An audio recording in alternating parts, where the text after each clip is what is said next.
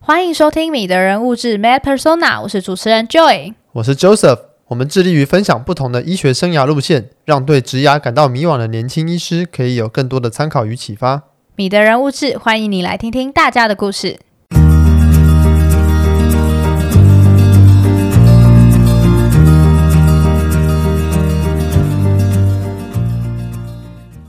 这期来宾 Emma 医师毕业于台北医学大学，现在是医学艺术家兼医美医师，以色铅笔为主要媒材，创立了属于自己的医学插画品牌。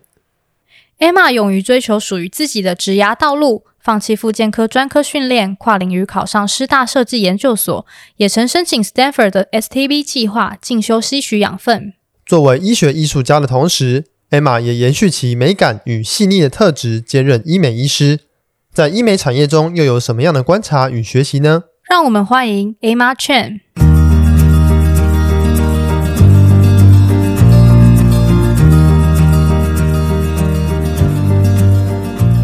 好，我们今天很开心可以邀请到医学插画家或是设计师，很开心可以邀请到 Emma 来上这个我们的节目，来分享她很与众不同的一个职呃医学的职涯，以及她在医学以外如何把自己的个人兴趣跟医学做一个很好的结合。从医学院毕业之后，那个时候有怎么样去思考自己未来的一个职涯的路线，以及那个时候为什么会选择先离开临床的专科训练呢？毕业之后的话，其实那时候就是就自己在见实习的时候比较有兴趣的科别，然后呃，加上以前是比较喜欢图像类的东西嘛，所以一个、那时候考虑的是放射科，然后另外一个考虑的就是复健科这样子。啊哈，嗯，然后呃，后来生涯规划的考虑之后，选了复健科这样子。嗯那为什么离开专科呢？这个其实有一点 long story，就是其实是一直很喜欢创作这个领域。嗯呃，上个礼拜回北医演讲也是讲到这整个啊故哈事，啊对，就是讲到以前小时候其实就很喜欢创作，然后进了国高中其实都一直有在担任类似像校刊社的主编啊、哦这类的职位，对对对。然后进了大学之后，其实也是呃有担任类似的事情，帮学校的图书馆做了很多视觉相关的规划，嗯哦，所以是一直很喜欢这个领域。那以前真的也就纯粹觉得应该就是一个兴趣吧，嗯对。但是慢慢我觉得见实习之后，到再到住院医师，有看到更多。你这个医师成长的过程，未来会是什么样子？就对是你可能见实习看到的是，哎、住院医师，然后你是住院医师的时候，你可能就会更看到看到前面的老师 VS 啊，这总样医师啊，你就会看到，哎，你以后未来生活越来越成型是什么样子？那我觉得是我在呃住院医师的时候就看得更清楚了，然后会认真的思考说这个生活形态是不是我以后想要的这啊样。哈，那那时候我当然还是很喜欢创作，嗯，当然有经过一番挣扎，嗯哼，就觉得那样的生活形态好像不是我以后想要的。那如果我这个时候去试试看，我一直很想要做的事情，就算我觉得没有很成功，想要回回来回医疗领域，应该还是来得及。对，嗯。嗯，所以我觉得趁早去试试看吧。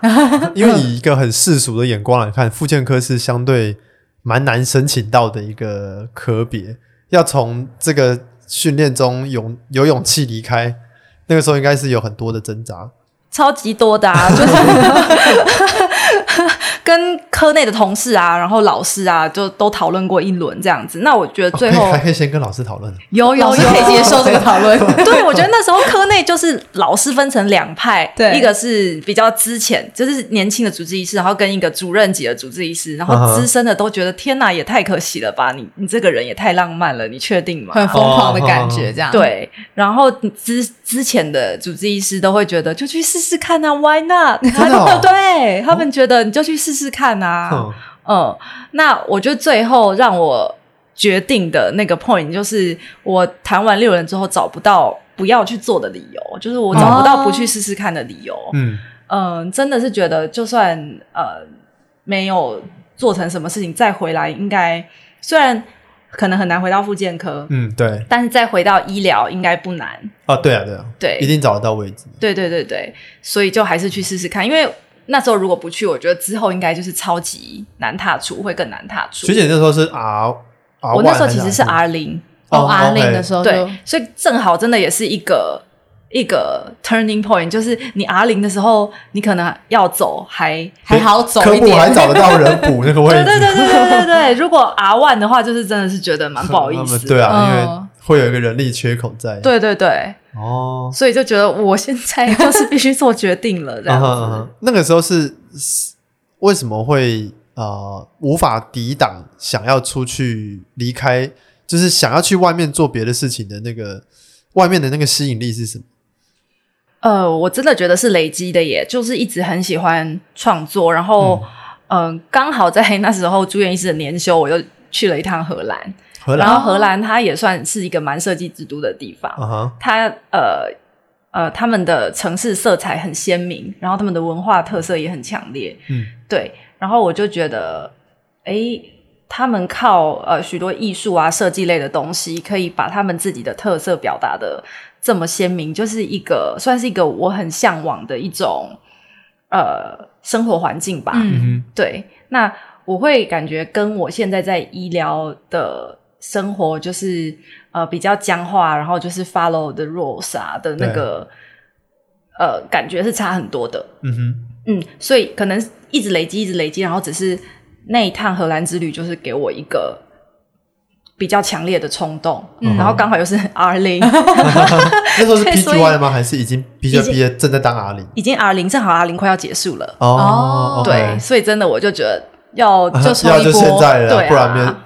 之再晚就很麻烦。对对对， 就是对头还没有完全洗下去之前，对先赶快对出来，这样对对对，我想也是这样，所以科内的老师们相对还比较友善。对。如果说已经在 对，已有经道理，在在 人力规划里面的话，哎，就怎么还硬要出 去？对对对对 对， OK。但是那个时间点也是挑的蛮蛮好蛮不的错。所以蛮刚好的，嗯好像学姐是比较喜欢那种比较富有创意、比较没有那么多墨守成规或框架内的东西。对你说的很好，我觉得应该是这个天性，其实让我在呃医疗的环境里面，我会一直觉得 something wrong。哦，嗯嗯绑手绑脚就的。好像哪里卡住了。对对对，嗯，很懂。哎，那在念，那我比较好奇的是，在那念医学系的这个过程当中，有再去上什么课程，或者是做什么事情去进修自己这一块的能力吗？不然一直在念书的过程，会不会反而离那个比较远一点？其实有诶、我那时候自己本身就呃很喜欢看这类的书，嗯，然后我们北医嘛在一零一附近，然后那边还有成品，嗯哦然后成品那个设计馆里面就是超多书的，对对所以我很喜欢去那边逛，然后也有在进修相关的课程，比如说就是出去学一些绘图软体，哦，嗯，然后学校图书馆也会借这类的书，啊，对，根本就那是设计系主修，然后辅修医学系。 哎、 有一点像这个概念哦。对啊，就会自己去接触。然后哦，我还记得我那时候有跟我妹妹就是打字，嗯那时候我大学生，然后她也大学生的时候，我们还一起就是呃画过一些，比如说像是球鞋啊、帽子啊，哦哦，以前就有了，对。然后我们就到以前的敦南成品外面那边去摆摆摊摊，哦，就是对那种小市集，对那时候哎还没有那个四小四南市村，是不集是？对，那时候还没有四四南村，哦对，我们还一起就是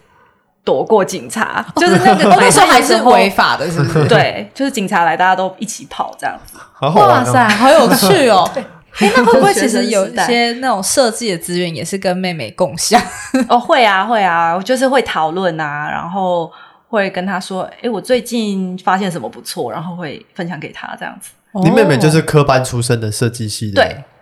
嗯，那他那念工会业不设会计，会不会很那时候读大学的时候很向往说，哎很向往这样子的生要活，要不要也转去念那 个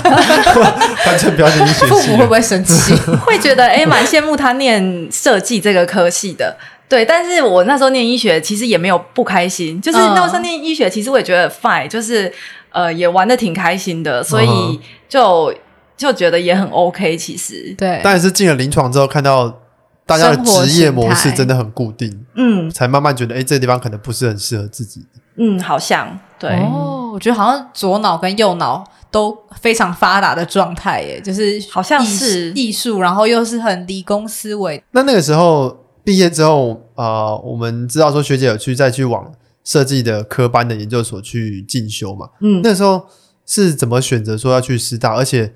那时候怎么去考这个？因为大家都不是这个科班训练背景出身的，嗯即使有这样的兴趣，那个时候考研究所有遇到什么样的困难吗？我后来觉得其实没有很难，我那时候考的时间点是我从 R 零离开之后才去考的。哦，哦，有准备一段时间这样吗？好，我那时候就是还有去呃考研究所的补习班，然后他们就是会教你一些基础的啊，然后再教一些可能考研究所准备的的一些创作的作品集这样哦子。对，但是其实我后来觉得。也也不见得不一定要去啦。我觉得考哦台湾的可能我没有考国外的，嗯，对我我不确定考国外的要需不需要去，但是后来觉得好像其实自己准备也可以。就必要性没有很强。考些什么啊？我很好奇。呃，台湾的的话就是哇，印象有点薄弱，主要是准备作品集，嗯哼，然后作品集就是被初审资料过了之后就会面试你，然后面试就是问一些问题。那这个研究所是有在研究的吗？他是有在做 study 的啊吗？ clinical，、呃，有在做 research 或者有在做 study 的吗？有有研究所其实都还是要做做 research 的，就是他们最后都还是要生出一本论文。 哦， 对，就是题目你自己想，然后可能跟设计类相关的嗯哼论文这样子。哦，我以为比较是会是专题类的发表为主，所以其实还是比较偏研究性质的。还是要有，还是要有研究论文，对、哦对。那那时候，呃，从医学跳入设计研究所这一块，有没有什么利优势或劣势啊？呃，我想一想，优势的话就是你可以结合医学嘛，这个一定是一般的其他申请的考生几乎不太可能有这一项技能，对，所以你会看到一些医学的需求，嗯然后这个在设计面是别人提不出来的。嗯，那劣势的话，当然就是你的基础应该会比别人差，除非你自己以前很勤练，不然呃，科班的他们的的那些硬实力应该都是比你坚强啦。嗯对但那很重要吗？就是、嗯，还是说，其实之前像是跟图书馆什么合作的那些作品集，其实也都是被参考进去的。那些其实要放也可以，不过因为我后来我其实平常本来就在创作，然后我作品蛮多的，哦然后对图书馆的那个作品，我觉得比较偏呃，就是没有那么成熟的，我就拿掉，我就没嗯有哦放进去。那时候为什么选师大？因为很多设计研究所嘛。 OK，我那时候其实就考了两间，一个是师大，一个是台科大。哦嗯哼对是因为他们有然后什么样特别的取向吗？哦，师大的话其实蛮单纯的，就是因为达子之前在那边，整个对人前辈是不是？对， 达子之前在那边，然后呃，我有先跟带过他的设计的教授聊过，嗯对，然后聊过是呃聊过，觉得诶这个状态是否可行这样子，所以大概会知道师大的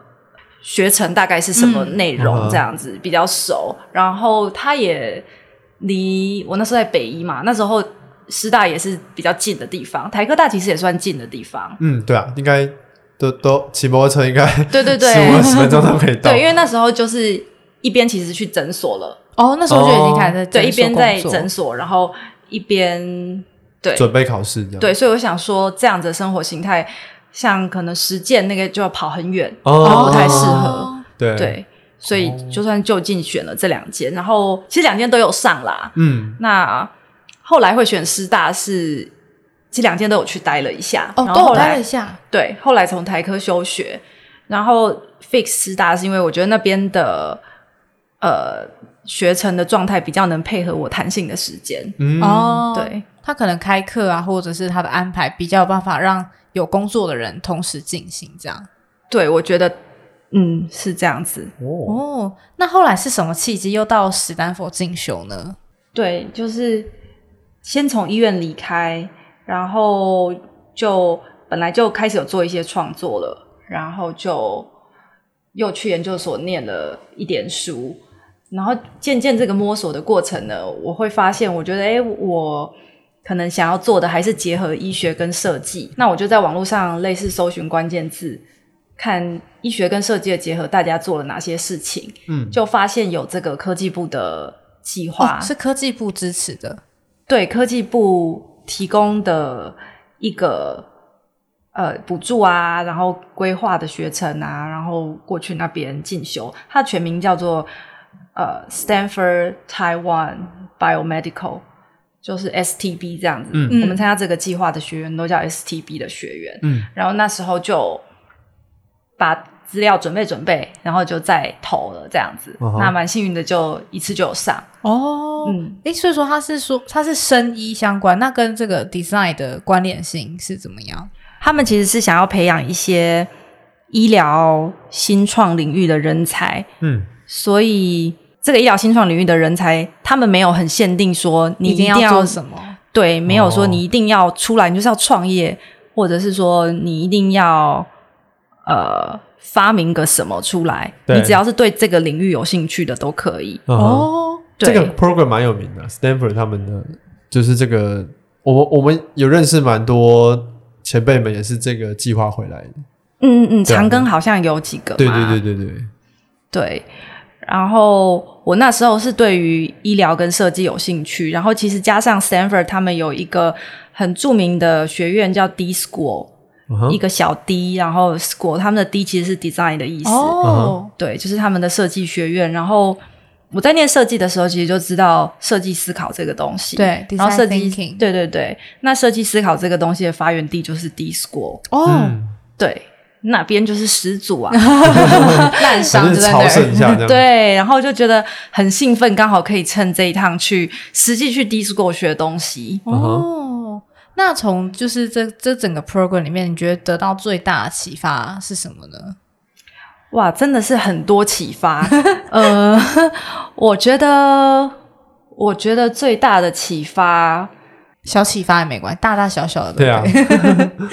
真的有有有有各种的启发。然后我觉得第一个很很明显，直接到那边就感受到的是，因为你去你不是 native speaker 嗯嘛，所以你过去你语言没有人家强。那可能你以前在台湾的时候，哦，好像都是被大家觉得很厉害的，对。嗯嗯可是你到那边，然后人生地不熟的，语言又没有那么厉没有那么害，痛。对，然后你瞬间就变成。好像很很弱的一 份子在，讲不出话这样， 对对对，所以我觉得，呃，你换了一个身份，会瞬间感受到很多不一样的事情。嗯，嗯嗯就是换位思考之后，会让我那时候有更多同理心吧。我觉得会觉得，哦哎、以前很多呃想法是我没有经历过的，对嗯， 哼，对。但是到那边，我觉得这个角这个环境非常巨大的转变，会让我看到很多不一样的东西。哦对，然后再来是他们那边的学生呢，呃，还蛮还蛮勇于表达自己的想法的，应该也是说他们很早就有自己的想法。对，这个我上次跟呃学弟妹也有聊到，就是像我们在那边上课，然后他们大一大二的学生。他们就可以在课堂上很，当然他们那边是创业圣地 啦，啊所以所以大家就很那个风气勇就于不太提一出样。想对法，风气不太一样。可是他们大一大二的学生，可能有的人就很清楚自己已经想很清楚自己会要做什么，然后他就可以侃侃而谈自己的创业计划这样子。哦，嗯，我觉得这个是跟我至少是我那个时候，我不知道现在的学弟妹是怎么样，嗯但至少是跟我那时候比起来，我觉得是一个很大的落差。像我那时候可能刚上大学的时候就。对于以后要干嘛，根本就超级没有没有概概念念，哦， 对，甚至到毕业了，可能都还不是很有概念，对，所以我们才要做这个节 目。很棒。对，然后我就觉得，哇，他这么早就清楚了，然后他就是在他的呃这段求学生涯的期间呢，他就可以很明确的知道自己这个目标，然后去收集这这个目标的各种资源，嗯那感觉就会比。呃，在一个不知道的状态下，他可以更早达到他的目的地，这样子。 对，哦，感觉嗯听起来就是台湾的教育比较是学生比较被动一点，就是你给他什么东西他就吸收，然后就对顺着一个阶梯或者是一个手扶梯就慢慢的往上，但是实际上自己要什么好像不是自己去争取来的。嗯，所以这个教育的冲击，我觉得蛮大的。嗯呃，哎，应该说这个呃，对教育的冲击，我觉得蛮大的。然后另外一个，我觉得是他们那边比较呃尊重尊重嘛，或者是这个他们的风气就是这样。呃，很 value 每个人自己的价值，嗯所以你想要做什么，他其实不会太觉得，诶，为什么？然后就觉得直你接 judge 你这样不。会太多的质疑这样。嗯，对。然后当然，因为我们上 design school 的课程，其实是常会有很多不同背景的学生一起上同一堂课，比如说商学院的，呃，念机械的，念商呃念医学的，嗯，对，然后所以也会接触到很多他们的医学生。那他们的医学生呢，可能也是因为史丹佛的关系吧，其实也有很多已经都是在想他们之后的呃创业的内容。嗯对，不是要当医生的，他们就是已经就是计划之后毕业之后，他们就要去开公司了这样子。嗯哼嗯哼这当然，我觉得是史丹佛特殊的地方啦。对，对，但是我觉得像这样子的状况的话，如果是在台湾，至少我像我那时候应，哎要离 应该大家开太，少一点， 对，要离开，大家就觉得跌破眼镜，觉得你在干嘛你这怎么样那子。么疯狂？对对，更不用说更早之前就已经在想，根本嗯，没对有对要踏入对，这个领域。这对样对对，嗯所以我觉得这个也是一个很大的差异。对，嗯，哦， 那也是因为这样，后来才开始经营自己的品牌吗？呃，我觉得是我那时候想要，我就去美国之前就有就有开一个小小的粉砖，那时候哦单纯就只是纯粹把自己的创作分享到网络上。嗯，对，单纯只是想让自己的创作被大家看到。那回来之后，呃，比较有想法，觉得可以做点这样子的结合，就是医学跟创作的结合之后，才比较有认真在经营。哦，哦，那那时候为什么会选择以色铅笔作为主要的媒介呢？ OK，这个其实也蛮有趣的，纯粹就只是我在北一的时候，那时候刚进学校选社团的时候，有一个社好像叫绘画社吧，然后那时候没有去参加这个绘画社，可是有跟那时候的社长，也是我们医学系的学长，那时候有认识。那对于媒材这些东西，其实本来没有什么想法，他就只是。很刚好的，他手边有多一盒他没有用到的色铅笔，然后就 他就送我。对，真的是呃小启发大影响这样子。哦哼然后就送我，然后包括一些他现在也没有在看的色铅笔的书，就嗯，就一起收回来，对收对过对来，他这就样他就送我了这样，然后就自己试试看，然后觉得很 enjoy，哦，嗯，哦，后来就喜欢上这个美材。因为我还蛮好奇，现在主要很多都是跟医学相关的创作嘛，那使用色铅笔有没有优势或劣势？使用色铅笔的话，我觉得可能在各个领域可能都差不多，色色铅笔就比较慢啦、哦，比较慢，那他一次就画这样一细细细细的几笔几笔，然后会蛮慢的。那嗯、呃加上它是需要靠很出力把色粉压到纸上才会上色，因为你水彩的话你不用很出力然嘛啊后。就这样回过去。嗯嗯哼对，然后你要很出力，其实长时间的话手腕会蛮痛的。哦，对，呃，对，时间比较慢，然后需要比较出力这样子。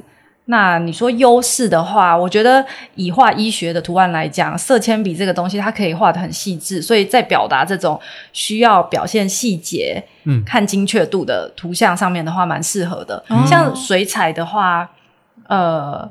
水彩的话也可以啦，但是你要画的很细的话，你就真的要用比较细的笔。对对，对，那会因为那个职业伤害的关系，想要尝试看看不同的美彩吗？哦，其实有啊，就是我其实也有，同时还有在用那个电脑绘图，嗯，嗯，对，但这个比较不是因为职业伤害，就是本来就喜欢，哦所以电脑绘图跟色铅笔其实两个都有并用这样子，而且很多时候色铅笔画完，我还是会进电脑，哦，在电会整个再排版过，对，然后会再修图，哦，嗯，那这样子，呃，从原本一开始只是自己想要分享创作的内容，然后到开始成立品牌，然后到把这些品牌开始做了一些商品化，嗯，这个中间，呃，经营上面有没有什么困难，或者是呃，以前医学院从来没有想过的问题？哦，很多啊，因为以前完全没有这个商学背景的训练嘛， 嗯我觉得这次去呃 STV 这个计划呢，它其实有给我很多商业相关的想法，因为嗯它这个计划就是新创计划嘛，对当然除了我比较 focus 在 design，那当然有些学长他们可能很 focus 在呃产品的设计。然后有些可能是着重在商业的思模维式的这这个，样对对对对。嗯那其实我多少都还是会接触到，对对，所以商业这个想法在那边有一点点建立起来。刚开始在做的时候，单纯我最最最早期的话，最早期还没有去过那边的时候，是我跟我妹妹就是达子、对刚开始我们两个是先一起弄那个品牌名呢，跟现在呃名称不一样，然后东西内容其实有稍微做一点转换，但是最早是我跟我妹妹其实有先开始这个品牌，嗯然后那时候我们对商业真的是零概念，然后做完了之后就觉得，因为他是设计师嘛，所以他以前都是帮比如说大品牌做，那大品牌可能一次就会生产很多份，对，然后就这样卖。那刚开始，呃，我们也是这样，可是其实，在你的你人家还不知道你之前呢，你这样子做蛮危险的，你就是撒一笔钱下去做了很多囤货，嗯货会留很多，对货不会一定卖得掉了。对，因为你的那个呃受众啊，你都还没有找到，嗯然后你就先做了一堆东西出来，然后其实它就会变成囤货，嗯哼，对，那就会花很多钱。然后我们还比如说付费在呃不一样的网络平台上，还租租那个平台，嗯哼可是其实呃在对平台上也不一定找得到曝光会特别大受众。对对对，，我们那时候没有这个顺序的思维，就是嗯哼哼先怎么样，再怎么样，然后嗯就是哦只、资源要花在哪里？对，就然想后做什么就先做了这样。对，因为我们只熟做产品嘛， 反正那东西做出来，然后那一块不知道怎么衔接。对我觉得那时候呃比较大的教训是这个刚开始，嗯哼，对，后来后来呃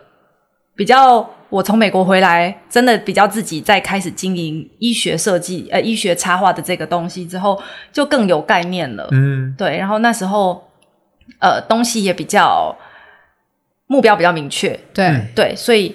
呃，累积受众也有比较明确，嗯，所以就我觉得就顺很多。哦，实际上目前医学插画有哪一些类型的市场？一个像是你刚刚提到的那个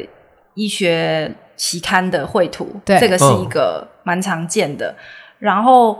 国外的话，有一个很大的市场是教科书，哦嗯，就画那个 textbook。对、哦，，对，那教科书他们通常一本可能你可能也。看他们怎么配合啦，他们可能会一本都找一个，就找一个 同样风格这样。哦，因为它同样风格，好辛苦对。对，那案子就会很大。不过台湾的话，台湾比较没有在出自己的教科书，目前，所以对，台湾的这个目前我是还比较没有听说。嗯，然后再来是哦，一些一些那个医学相关的的媒体， 哦，媒体对这个我也是，我这个案子我也是国外那边遇到的，台湾我不确定，可能台湾一届。有吗？有没有看过？ 我觉得可能还有一段差距。 像国外那边的话，他们有那个网络的，应该他至少找我这个应该是网络的，就是他们嗯可能是网络的自媒体，可是他们都有在定期的出呃出刊科学相关的、哦，哦，的内容这样。对小本杂志这样，嗯可是每次都是电子杂志，电子杂志，嗯然后每一篇不同的期刊，他们会需要不一样的图，然后他们就会找找、哦，合作的插画，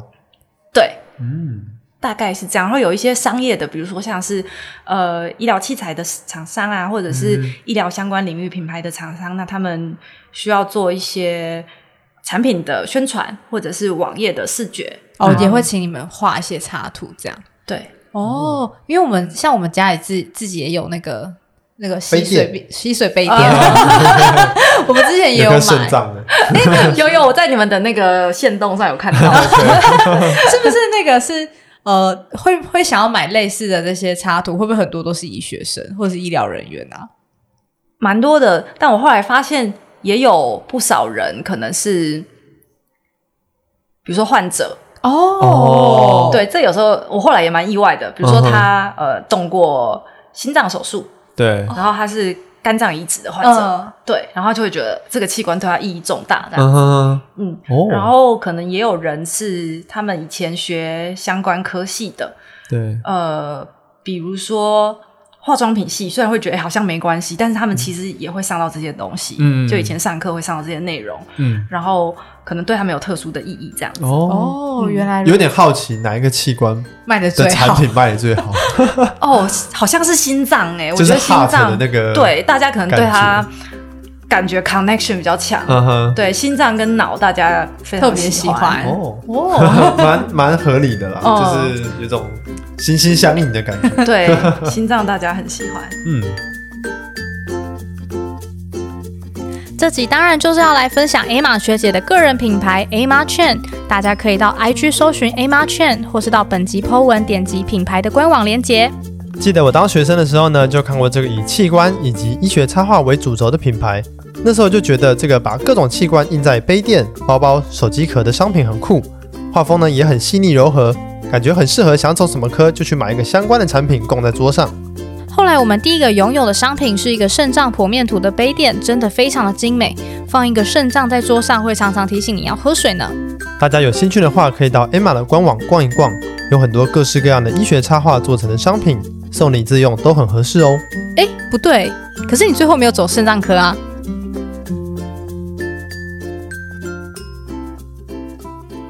那、呃、我们也知道说，Emma 是在呃诊所从事这个医疗美容呃医医美的这个业务，那也有一些相关的问题想要请教一下 Emma，让可以分享一下。那想请教一下说，在现行的这个医疗制度下面，在医美诊所，因为我们过去有访问过一些这个也在类似业界的前辈或是啊、呃讲者，那有些人是已经有专科执照，然后还在在从事医美的业务，但有些是没有拿专科执照，像 Emma，你应该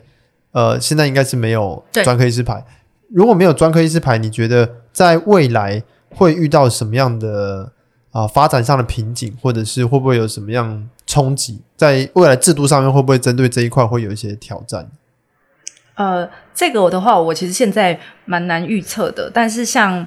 呃，在医美领域里面，没有专科执照的医师，大家可能比较小担心一点的，就是未来会不会政府换了规定，就说，诶，医学美容这个业务的执行呢，只能限于哪些科别的医师这样子。嗯，不过，呃，就跟其他医疗行为一样嘛，我们现在也很难限定说，诶放个尿管只能泌尿科医师执行。对啊，因为其实类似这样基本上医疗的临床业务在医师法里面是完全没有这个规范的，啊只有说对申报上健保申报上面有专科牌才能申报对的对对项目，对对但是医美又不是对医美自费嘛，对啊，对，所以虽然是有一点点小担心，不过目前看起来，呃，应该是很难完全限制非专科医师执行这个嗯嗯业务业务内容，对，所以大家基本上还是保持乐观的态度啦。哦，对诶，那这边我稍微补充一下好了，因为上礼拜诶上上吧，就是去北医演讲，然后会后就有学弟妹，会后就有学弟妹跑来问我说：“诶，学姐，为什么你呃从复健科离开之后没有执照，你就可以去医美这样子这个是很年年级很低的学弟妹问的问题吗？还？”是对，一二年 级，对对然后对哦我有这个顺点便他不回答一知道啊下 对对啊我有点 surprise，就是 大家其实就是呃医学生们，年轻的小医学生们，他们其实是不清楚的，，对，完全不清楚这回很合事理的。啊，我们以前应该也也不知道这个，我们应该也不知道。对，所以对啊顺便补充一下，这 样子，如果刚好有人在听，说不定会有一样的疑问。嗯，对，就是医美这个产业目前是只要有医师执照就可以执行的，对但是当然某些手术或什么你没有医师执照是不太建议去做啦。没有专科执照，啊，对，没有专科执照。嗯嗯对，哦，对，但是现在好像新的制度六年制的嗯医师，哦好像有听说他们一定要乱玩 PGY 对才可以出来，就是即使你只有医师执照也不行，哦，好像是。还是要哦是啊 run 完才可以出来。这个我们可能要执行业务这要样查证一下。不过对我这知个要道查是证一下，他们如果没有让 PGY 的话，未来换照，因为我们医师执照每六年要达到一定的学分要更新嘛，嗯他们换照好像会有问题。 ，OK，就如果没有 OK PGY 的话，换照会有问题。哦，OK，对对，这个是现在跟以前不太一样的地方。嗯嗯，那个整个学制有调整过，可能大家如果有这个意愿要往这个路线走的话，可能还是要多注意一下法规。对， 哎，他刚好提到换照问题，那像没有专科的话，换照上会不会很麻烦？就是要累积很多学分，才有办法去累、呃满到那个六年换照的学分。因为这个时间其实蛮长的嗯，六、年嘛。对，那中间其实就会有一些呃小的线上教育，嗯哼哦对，线上教育的呃线上教育的录影啊、教学，或者是一些线上的考题，对如果都有做的话，我那时候觉得并没有太难呢、就是你按时按时嗯都有去做一点的话，其实还好。 ，OK，嗯，但是如果你中间都没有做的话，其实我记得是呃学会还是什么网页上嘛，它其实会有一些呃学分活动的的那个 schedule，然后对有几天好像是会有那种一整天还是两天， 对，然就后给你就你三五十学分之类这样。对，你可以去上完两两天的这样课，然后就累积到很多学分这样。哦，有有大补有贴啦，补对救对措对施。哦对 OK 那这样应该是还好啦，就是说换照这件事情在，即使没有拿专科，应该在在诊所端也不会有太大的问题。目前我是觉得还好，那如果是现在有些医学院毕业或者 PGI 训练完，他也不想要进入专科训练，他对医美就是有呃热情，或是想要朝这个方向发展的话，要怎么开始跟这个产业做接触？因为以前大家在医院训练，除非你本身家里啊、有认识的亲戚或是有认识的学长姐，不然突然从医院出来了之后，呃无依无靠的，要怎么开始跟这个产业去啊、开始学习这些产业里面的重要的技巧以及相关的 know how 这样？真的是无依无靠。我那时候出来，因为我也是去医美，只是想说当一个经济来源。对，呃，以前也没有关注这个领域，是后来越做才越觉得，哎、其实这个也是跟美感蛮相关的领域，所以刚好自己可能手也算蛮巧的，对，就觉得做的还蛮得心应手，就蛮喜欢这样子，所以就算是长待下来。那那时候刚从医院出来呢，其实真的是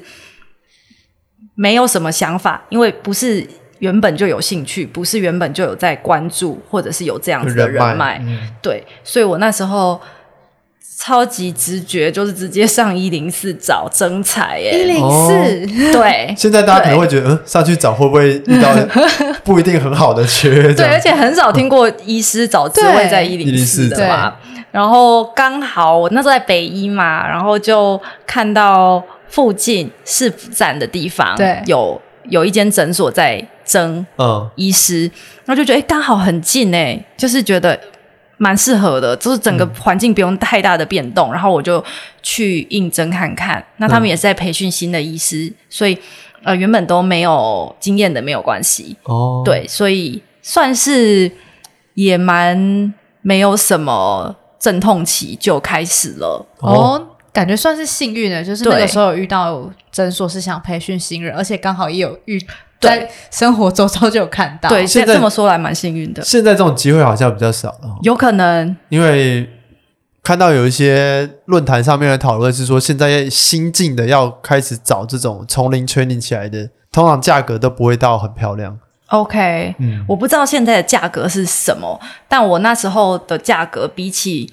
呃已经在医美好几年的医师，当然价格也没有像资深医师这么好，对，但是比起在北医住院医师，当然是好很 多，因为 因为北医住院医师那时候我是在呃算是小科，小科嗯比嗯较对少一点。对小科，然后北医的小科的薪水算是少的，哦，嗯 OK，对，但是当然薪水不是唯一考量条件啦，对只当是然给大家参考这样子。所以那个时候开始是练习从雷打镭射开始吗？还是从什么入门的会是什么样的 technique？对，打镭射。等一下，我补充一下。所以我觉得现在的学弟妹啊，如果想要进入医美，我觉得呃，一个不错的方式。我后来觉得，其实我当初如果知道这样子，应该也会比较好。就是嗯你当然是从认识的学长姐那边先权限跟问判问断对，看先问问看有没有什么样的管道，然后认识的学长姐可能也会比较知道，呃，哪些诊所好，哪些不好啊，因为有的可能就会有一些比较有人有纠纷啊，或者对是诊所的风气啊，嗯呃，或者是他是不是有做一些奇奇怪怪的事情啊， 嗯对这类的。所以当然，如果还是有人脉会比较好一点。对对，嗯就有点像是一般不是医科的人找工作，也是也要先找一下里面的人打听一下那个风对对气对怎对么样。其实呃，医学只生找诊所也是应该要这样。对，因为只是大家在医院里面，医院是一个很安全的地方啊，就是你怎么去哪里，大概不会有太大的问题。不过外面的世界就就是商业世界啊，真的，外面真的是商业世界。我那时候进去，我真的觉得医院是慈善事 业，是真的差很多。我就觉得哇，真的是震折到我，两个怎么说截然怎么说不同的。因为你可能医院呃，你看个诊呃几百块嘛，，对对就是顶，而且尤其是可能去医院，一般诊所还可能一一百多这样子，嗯然后好大医院可能。三百多，如果对看个诊，简单看个诊，然后医美诊所一次什么打个肉毒，再打个什么几万块下去这样子，对，嗯然后呃二十几岁的小女生就是几万块就这样撒出来，我就 觉得哇，大开眼界。对，原所来这以些有钱人这么多啊，这样就两个领域会让我觉得天差地远的生态，那会很不适应吗？刚开始很不适应啊，就是在传统的医学教育呃的的洗礼之下，嗯你不会预期到这个是你未来工作的生活形态 嘛嗯哼对，但是就是自己要出来的啊，所以对就是我觉得我还算适应力强啦，嗯哼就要就学习，这样对，啊就学习因为面对这个病患跟面对客人，应该嗯呃那本个态质上度可是能很也不一样的，不哎太一样，这对，啊样蛮不一样的，嗯，对，蛮不一样，但我觉得我还算 OK，因为应该也算是个爱聊天的人吧。哦，这是不是互在动还这个蛮重产业要很的重要？ maybe，可是也有一一些医生，他们也不是爱说话的，但是可能技术就就很很好，这超样群这样，或者是名气很大啊、哦之类的，对 哦对。所以呃，一方面我觉得有学长姐的话，学长姐可以愿意直接带你的话，可能会呃更好上手。嗯，不过没有人脉或者是没有学长姐，我觉得也没有关系，因为应该还是找得到资愿意源从进头去。教的，对，然后其实现在外面，呃，你进到如果说你进到一个诊所之后，诊所他们因为会跟一些药厂啊，或者是仪器商啊，他们都会有合作嘛，所以他们会有一些教育资源，他们会、呃在通常是周末或者是有时候周间会开一些呃新产品的研讨会，哦，嗯，嗯，然后也是会请比较熟练的医师来做教学， Demo 然后是对，或者是有时候请国外的医师来做教学。国外的也会，对，那当然有的有的课程比较教到实际演练的课程。呃，通常就会收费，可是其实也有很多课程，因为他们是为了想要呃推广自己的产品，对，有很多会是免费的，那去嗯都还是可以学到不少东西。嗯，哦，所以其实很多微整形的这个知识跟技术是在职业过程中也是需要一直持续的精进，会耶，因为新产品会一直出来，啊哈，对，那新产品出来，他们虽然不见得是有什么太大的变动，但是呃，使用上可能还是会有一些小小的 tip 你需要知道的。对，对，被客人问了你要答得出来哦，，对啊，不然就客人问说这个新的跟旧的差在哪里呀？是不是嗯，哎，对主要咨询是跟医生咨询吗？还是说其实是跟他前端服务的咨询咨师哦询师？这个蛮看诊所的，哦不同诊所他们会有不同的取向，哦像有一些诊所他们可能倾向于直接先给咨询师做呃前期讨论的嗯呃那一块过滤之类的，嗯然后哼到医师那边直接给医师知道结论。对，哦然后这种诊所的话，除非客人说他想要先跟医师谈，不然通常就是会先从咨询师那边先跟他做介绍什么的。哦然后真的哦对，哦有点像送一个单子，然后给医生，医生就是执行执行这个业务业务这样内容，这样对，但是当然你在执行之前，咨询师还是会让你知道啦，他对还是对会对呃跟你讨论一下说，哎，那这样子的需求呢，我们要用什么剂型？嗯，对，嗯然后或者是呃多少量，嗯咨询师还是会让你知道。对会有咨询师主导的状况发生吗？我觉得可能有一些诊所会有，可是、哦呃，通常我遇到的啦，至少没有办法非常主导，因为执行的还是医师，医师还是会比较知道说这个呃 procedure 做完会是什么结果。对对，所以还是很需要医师的主导。 ，OK，那如果是对于设计产业感兴趣的医学生，就是学姐这边有建议他们说要怎么样开始去规划自己的职涯，或者是说在求学期间可以怎么样去保持自己这块热情呢？ OK，我上一次回北医，呃，分享完也是有对于这个有这样领的域学弟妹，对他们就跑来，然后呃，我觉得如果现在还是医学生，其实现在时间就是你可以趁现在还有时间去想想看他自己呃你自己有热情的领域，呃，因为设计它毕竟还是分很多嘛不一样的什么服装设计、视觉设计。呃，工业设计等等的，嗯对，然后你去真的是是去很仔细的思考说，呃你喜欢的原因是什么，然后呃为什么做哪些事情会让你有特别有怎么样的感觉？对我觉得要很深入内心的去跟自己对话，说你到底是为什么喜欢，然后真的很知道。比较知道你想要的方向是什么，对，这是一个方面哦。对，然后另外一个，一个是知道自己的热情，然后一个是你知道自己的专业，你的强项是什么。嗯哦，对，像我知道我喜欢，我知道我喜欢设计嘛，我知道我喜欢创作，那我也知道我的强项跟大部分的人比，呃，医学毕竟还是我的一个专业，对，所以可以这样子做结合。那这个会是你跟其他人不一样的地方，嗯对，就是可以做出自己独特性的地方，而不是就是跟满街设计系出来的学生一哼，样去这样。跟他们比拼，他们设计的都已经很强的东西了，对对对对，我觉得呃，去跟其他人呃，对，就是跟本科生比，呃，没有什么意思，因为对你们的立足点不一样，然后嗯他们本科很强的东西，你应该也比不过他们。对啊对对，所以要思考自己可以发挥的地方。 嗯，对，然后想清楚了之后呢，就是可以就是尽早开始做这方面的资源配置，这样子。哦规比如划说策去图略书馆就要认真的看相关的 书，或者是对啊，或者是参加一些这类的活动，然后就可以多去思考自己有哪些可能可以发挥的机会。当然没有说呃建议说大家就是一次就转过去这样子，嗯对，还是会建议自己要先 能可以吃饱这样子。呃，对，哦，那如果是想要进入医美或是微整形领域的年轻人医师，你觉得呃，如果是已经思考好了的话，现在这个阶段可以先准备什么样的能力和心态？ OK，呃，如果是有心进入的话，我觉得可以先跟，就像刚刚提到的嘛，可以先跟有在这个领域的学学长姐他们多了解一下这个产业的一些，